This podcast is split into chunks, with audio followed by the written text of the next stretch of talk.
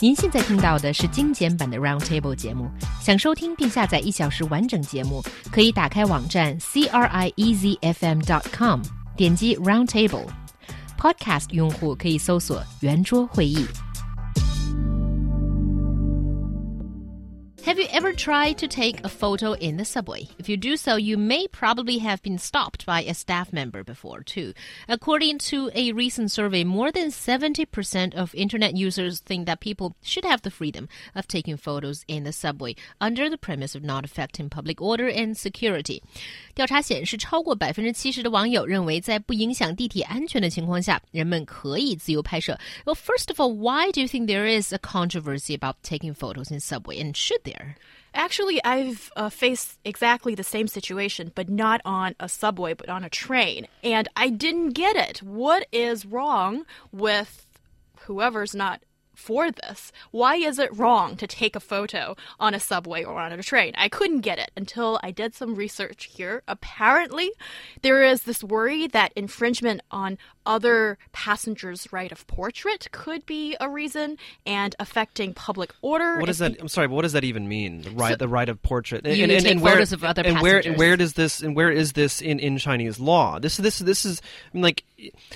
Again, we're here. This this is a privacy issue, right? And it, and it's about it's about controlling your own image. The thing is, privacy only, and, and and under Chinese law, it is going to be a little bit different. But if we think about it logically for a second, you know, you have no reasonable expectation of privacy in a subway, right? Which means, which means that that if someone takes a picture and it includes you, well, unfortunately, you, you don't. You, there's nothing you can do about it because it's not. They're not infringing upon your privacy because you're in a very very public space anyway.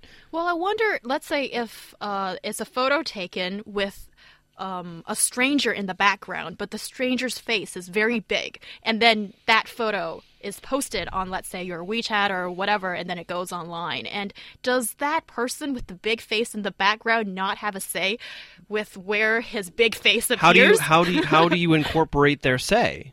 That is is is the question. Is it possible even to do so? And that's the tricky part. You can't. That's why they just ban yeah, it, It's very which hard to incorporate their say. No, I mean it's why. stupid. I mean there's there, there's absolutely there's absolutely no legal basis for them to ban this. I mean really, if you look at it, where where is the law that says you cannot take pictures? Where is the law that says you know you are infringing upon someone's privacy by taking a picture of them, purposely or not, in uh, in in a public space? Well, actually, uh, this became news as this NPC, NPC member Liu Ying in Beijing was asked to uh, delete the photos that she took in a subway by one of those workers uh, patrolling the subway, and uh, so this became news. And then the Beijing subway actually came out to explain that there is no rule or regulation banning passengers to take photos in the subway, but it is being frowned upon. And usually you will be approached by one of those workers in the subway to tell you not to do Well, so. Well, then I'm going to start taking more pictures because this is this it's pretty ridiculous. I mean,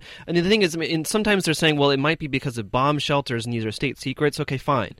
Maybe there's a legal basis for that because of states the state secret rules and things like that. But otherwise, it makes no sense. I mean, they say infringement of other, people's uh, rights of portrait. Well, we've kind of already established that doesn't exist, as far as I'm concerned, in a public space. Affecting public order if people stand in a crowded spot. Well, that's not a problem with taking photos. It's a problem of where you take the photo, right? So, as so, all you have to do is just say, "Hey, can you just move along? Keep moving, keep moving." You don't actually have to tell you. You, you have no right to tell me whether or not I can take a, a, a photo that's not a state secret in a public area. but what about the flash might might affect the subway driver's sight when So then turn off the flash. well You can still take a. I mean, that's the great thing about digital cameras. You and, and especially in the subways of Beijing, there's enough light where you actually don't need a flash. The interesting thing about this issue is that there is actually not a outright ban of photo taking in subways. But when right. you do it, so then, so then why? sometimes so then why get are staff? stopped, Why are staff? you why are staff? Staff asking me to stop doing that? That is the interesting part, and that's why this discussion is going on because the Beijing subway is doing this research, uh, asking people whether they think uh, photo taking is okay, and the result is that seventy percent says that it's okay.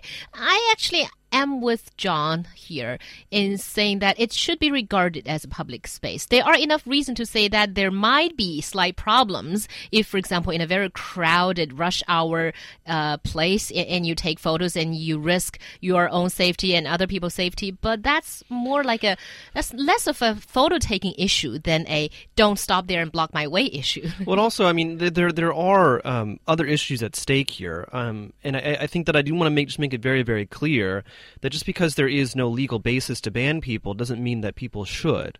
Uh, especially in certain cases. Uh, and when you are deliberately taking a picture of someone uh, because you want to post it online, I think that number one should be frowned upon because it's very, very rude. Uh, number two, it borders on harassment. Uh, and so I think that's really the tack you have to look at it. Not saying, I mean, like, so there's there's a huge, huge difference, right, between you know, for example, uh, Guomao Line 10. Guomao Line 10, uh, there's tons of people during during rush hour, and it's it's ridiculous how many people there are sometimes. And so you see people taking photos of like, oh my gosh, look at how many people mm. there are. To me, that's that that's okay. But if you are, if you see like a a beautiful girl and you you intentionally are taking pictures, topai of her, again, that's bordering on harassment. I think that is what we need to be talking about, not just an outright ban. Right. And I think these days, uh, some people are very good at using the internet to expose people, especially bad behavior. And uh, I've seen these photos online of uh, either on trains or in the subway or all kinds of public transportation. And when there's uncivilized behavior, sometimes people take a photo without the person in the photo knowing it and post it online. And if they don't blur the face out, I think there is probably an issue of harassment or you know the person in the photo probably does have the right to sue or have a response to that. But here is something that i find it very strange. I agree with john and xiaohua like why is this banned in the first place? Especially when okay back to my own story it's just so self-centered. Um, you know back just a couple of years ago when i was on a train and i just wanted to take a photo of myself and my dad and that was uh, selfie yeah, well, you know, my dad and I are very close. We wanted to celebrate our little train trip. Did, and you, have, then, did you have a stick? What? No, no, no. Okay. okay, I'm just yeah. Anyway, so and then the policeman actually came up to me and said, "No, you cannot take a photo on a train, and this is disturbing public order." If you continue to do so. So, of course, I no, can't. I mean, I mean, honestly, that makes no sense. I mean, if we were to get a lawyer involved, uh, a Chinese lawyer involved, I'm sure that he would be able to explain to the police officer how it was not, in fact, um, disturbing public order. Mm. I mean, were you getting in anyone's way? Uh, was there anyone trying to get around you? Were you causing, you know, were you instigating a riot or, or something like that? Obvi- obviously not.